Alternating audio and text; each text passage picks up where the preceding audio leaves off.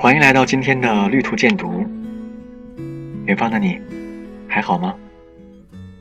今天呢，我们给大家推荐的故事呢是为什么要选择当兵的路。曾经有个男孩子追求一个女孩，女孩当时呢也喜欢那个男孩。那时候女孩十九岁，男孩二十岁。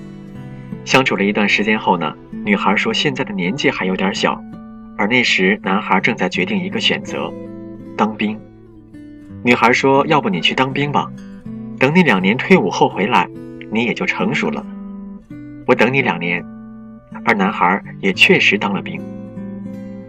来到军营，由于男孩受纪律的约束，不能够用手机，很少给女孩打电话，但他却时常给女孩写信，寄自己在部队的照片给女孩看，而女孩呢，也把自己的照片回寄过来。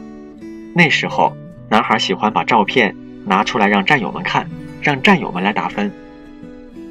后来，男孩所在的部队有了任务。为了保密，通信中断，直到年底才恢复正常。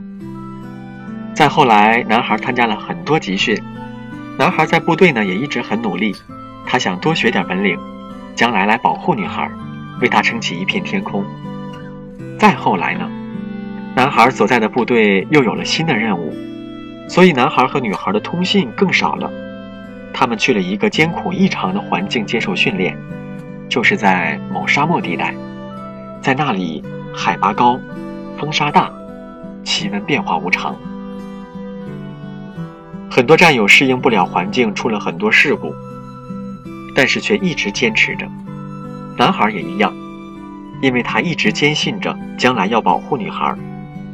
终于在那里，男孩在高度隐蔽下用上了手机，冒着触犯部队纪律的危险，满心欢喜地登上 QQ。查看心爱人的空间相册，只为了看看心爱人的照片，却发现曾经的一切已经不再拥有了。女孩有了新的男朋友，并且定了亲，所有的一切只经历了不到两年的时间，曾经的最爱已经在别人的怀抱里。看到他们在一起的幸福样子，男孩彻底伤透了。但他没有像有些人那样质问女孩这是为什么，因为他爱她，也因为他现在是一个新时代的革命军人，所以他在他的空间里留言，看到你们很幸福，我真替你们开心，祝福你们，祝你们白头到老。有的时候我在想，为什么要选择当兵的路呢？有人说，当兵的苦，摸爬滚打难享福；有人说，当兵的傻，亲人朋友全抛下；有人说，当兵的穷，爬冰卧雪别享富；有人还说，当兵的粗，歌舞也像走正步。可是为什么还要选择当兵的路呢？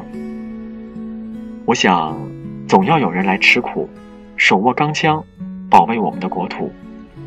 国不太民不安，哪里还有快乐和幸福呢？万家灯火万家乐，战士心里呢也是很舒服的。能为祖国挑起重担，我想这比任何事情都有满足感。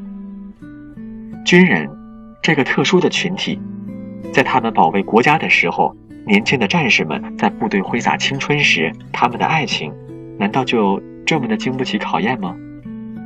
难道军人的爱情就注定的要被欺骗吗？